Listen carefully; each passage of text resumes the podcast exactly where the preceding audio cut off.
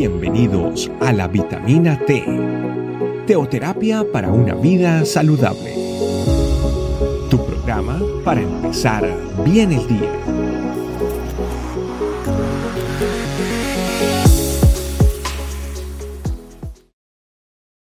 Hola familia Iglesia, este camino. Bienvenidos a la vitamina T que fortalece nuestra vida espiritual. El tema de hoy, en el Señor nada es en vano. En 1 Corintios 15, 58 dice, así que hermanos míos, estad firmes y constantes, creciendo en la obra del Señor siempre, sabiendo que vuestro trabajo en el Señor no es en vano.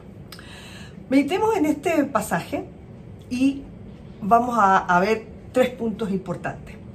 Eh, se nos hace un llamado a estar firmes y constantes. Antes de, que podamos entender lo que significa estar firmes y constantes en la obra del Señor, es importante entender el contexto en el cual Pablo escribió esta exhortación. En el capítulo de 1 Corintios 15, Pablo habla de la resurrección de Cristo y de la esperanza que trae a los que creen en el Señor y su obra redentora.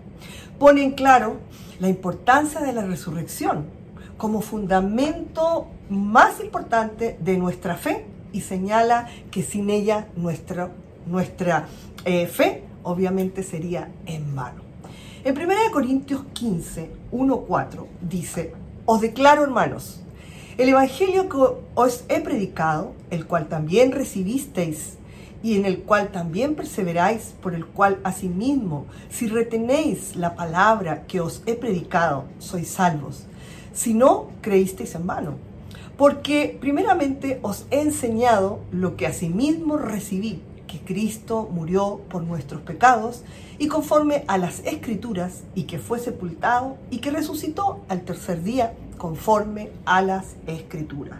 Pablo se refiere aquí a lo que, a lo que él fue enseñado, lo que él aprendió y lo que él obviamente vio a través de lo que ya estaba escrito en las escrituras. Y eso fue lo que bajó a su corazón. Él no nos está enseñando algo que viene de otra fuente, sino de la misma palabra de Dios. En estos versículos la palabra de Dios nos enseña y recuerda que la muerte y luego la resurrección de Cristo nos garantiza la victoria sobre el pecado y la muerte.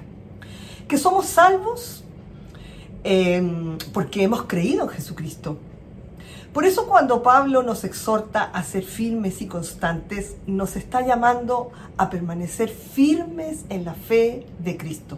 Incluso ante la adversidad y todo lo que podamos estar enfrentando, que nuestra fe en Cristo no es negociable.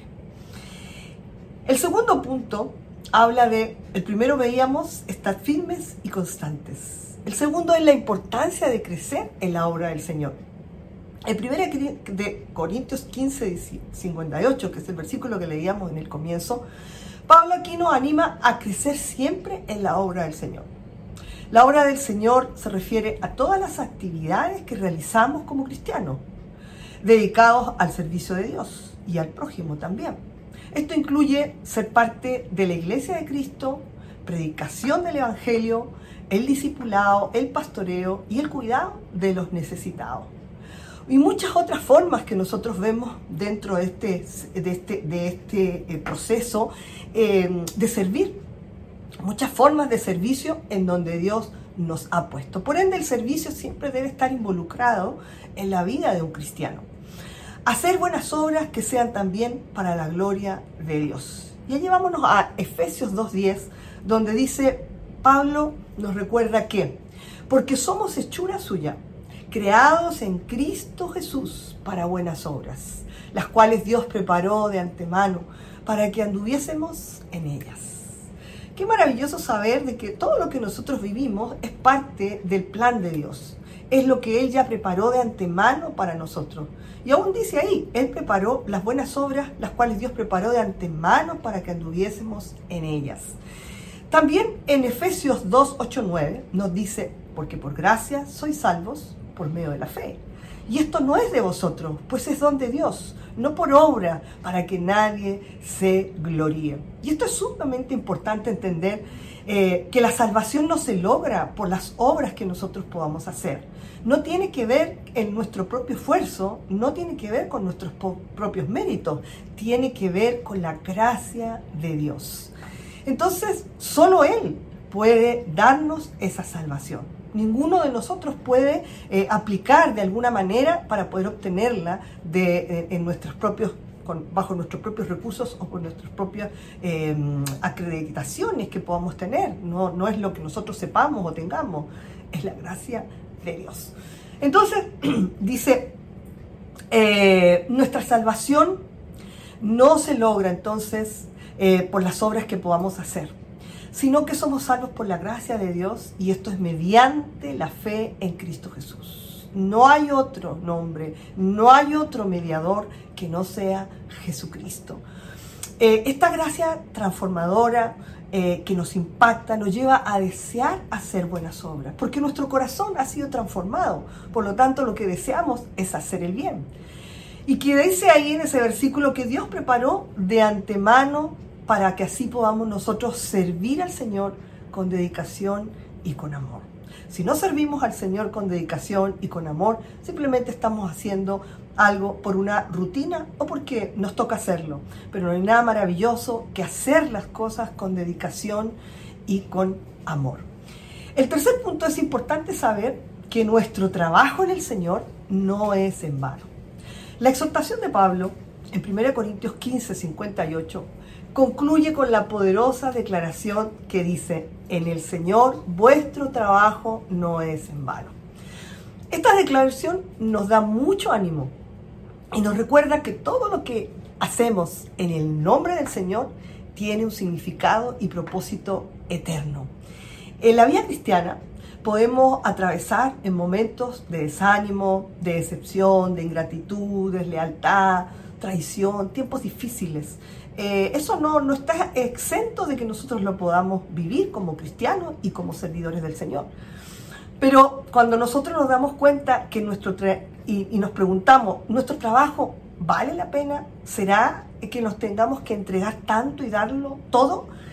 Em, y si tiene sentido, ahí es donde uno tiene la respuesta. Pablo nos asegura a través de Pablo en la Biblia, Pablo nos asegura que cuando estamos ocupados en la obra del Señor, nuestra dedicación no es en vano. Cada acto de servicio, cada palabra de aliento, cada oración ferviente, cada inversión eh, en el reino de Dios tiene un propósito eterno. Cada demostración de amor desinteresado e incondicional. Yo siempre digo, todo está registrado en el cielo. Y eso para mí es suficiente. Pablo, con profunda convicción, luego de también pasar por situaciones difíciles en el ministerio y como siervo, nos invita a no desmayar, a no desmayar en el servicio. Galatas 6:9 nos dice, no nos cansemos pues de hacer bien, porque a su tiempo cegaremos si no desmayamos. Es posible que no veamos de inmediato los resultados de nuestro trabajo. Podemos estar seguros a pesar de que no veamos los resultados, podemos estar seguros que Dios es fiel y que Él recompensará nuestra fidelidad, nuestra perseverancia y nuestra dedicación con amor en el servicio.